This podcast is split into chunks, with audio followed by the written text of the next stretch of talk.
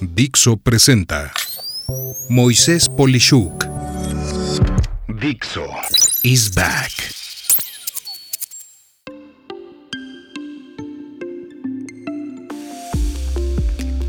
Se cayó el sistema. ¿Qué significa esto?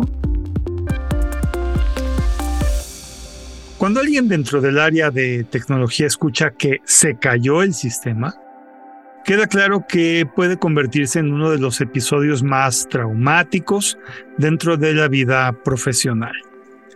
Simplemente los que hemos estado involucrados con las áreas de sistemas y tecnología lo describimos como algo peor que una pesadilla, que ocupará toda nuestra atención y que nos retará como profesionales, pues de hacerlo mal, nuestro futuro será incierto y no solo en la empresa donde esto sucedió. No, no, no, no, no, no.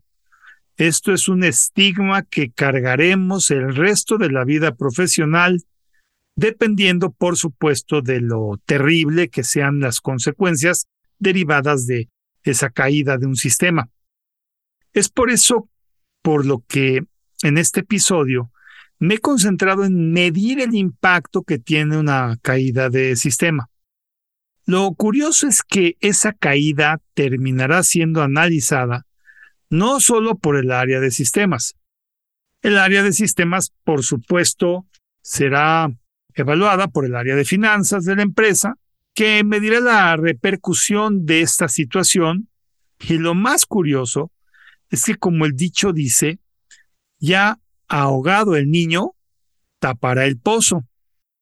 Y aquí viene lo más chistoso a mi modo de pensar, que precisamente es, ¿por qué el área de finanzas no midió todo lo que recapitula después de este tipo de incidente antes de que esto suceda? ¿Por qué esperar a invertir lo necesario después de una catástrofe y no antes?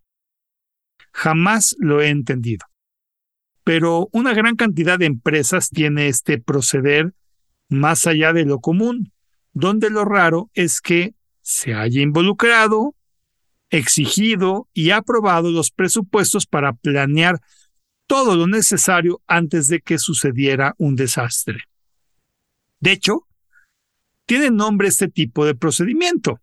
Se llama planeación contra desastres o plan contra desastres y en pleno año 2023 te afirmo que pocos lo tienen o los que lo tienen o dicen que lo tienen, dudo que lo tengan actualizado para afrontar nuevas y emergentes amenazas, como lo son los recientes ataques de ransomware o secuestro de información, que hace unos años no existían y se han vuelto uno de los riesgos más delicados en la actualidad.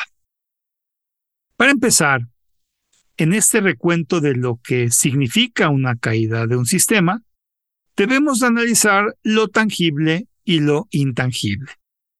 Dentro de lo tangible, sin ser esto una lista completa, puedo afirmarte de manera de orden claro que, uno, eh, hay mano de obra caída, donde los ejecutivos que dependen de los sistemas no pueden trabajar o tienen que hacerlo de manera ineficiente en papel o sin poder asegurar que la información estará actualizada adecuadamente. Dos, clientes sin poder comprar. Esto sucede en especial con las empresas que operan con comercio electrónico, pero que quede claro que no es lo único, pues una caída del sistema puede caer tal cual en sucursales y unidades de negocio físicas. Y cuando esto falla, los clientes no pueden comprar, y el abandono como consecuencia lógica sucede al instante, perdiendo así las ventas en el tiempo en el que se cayó el sistema, pero además puede que ya no regresen precisamente porque no hay una segunda oportunidad para dar una primera impresión. 3. Proveedores que no pueden entregar. Una caída de sistema provoca la incapacidad de actualizar inventarios y por ello el no poder recibir lo que los proveedores ofrecen diariamente para que la empresa como todo opere. Esto provoca una disrupción total en la cadena de suministro y de producción, lo cual estará estresando el trabajo y habrá la posibilidad de más errores. 4. Desilusión y pérdida de la moral. Esto sucede con empleados, clientes y proveedores frustrados ante la incapacidad de hacer bien su trabajo. 5. Riesgo reputacional. Pues sí, gracias a las redes sociales la caída de un sistema se magnifica y personas que típicamente no se hubieran enterado ahora pueden ver todo el entre comillas ruido que hay en distintas redes sociales, generando una onda expansiva de información que habla mal de la empresa, que habla de la frustración de los involucrados, de las consecuencias, de los problemas y en pocas palabras más gente que la que debe se entera y borra de su interés el tener que ver con la empresa que tuvo el problema. 6. Pleitos y demandas. Dependiendo del impacto de la caída, los afectados con mucha facilidad utilizarán la vía legal para reclamar las pérdidas y problemas que tuvieron por la forma en la que se les afectó con esa caída del sistema, a manera de penas convencionales que se establecen en los contratos en los casos de incumplimiento. Y siete, descuentos fuera de lugar.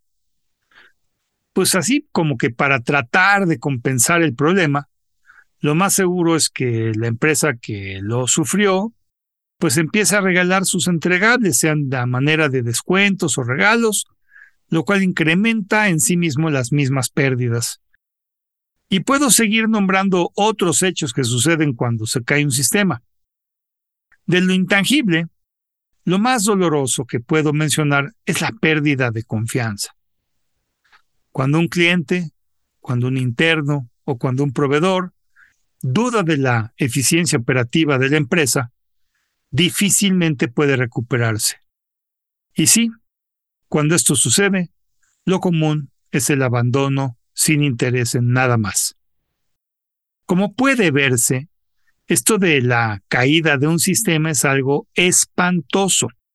Y mi conclusión es muy simple. Prevenir siempre es más rentable que lamentar las consecuencias de la falta de prevención.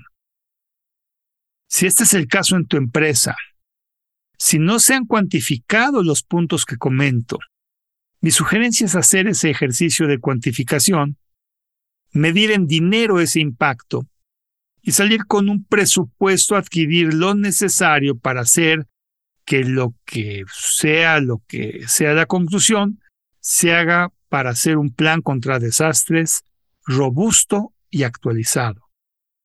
Lo más impresionante de ese plan es que, en mi experiencia, cuesta a lo más 10% del valor en riesgo el protegerse de un problema.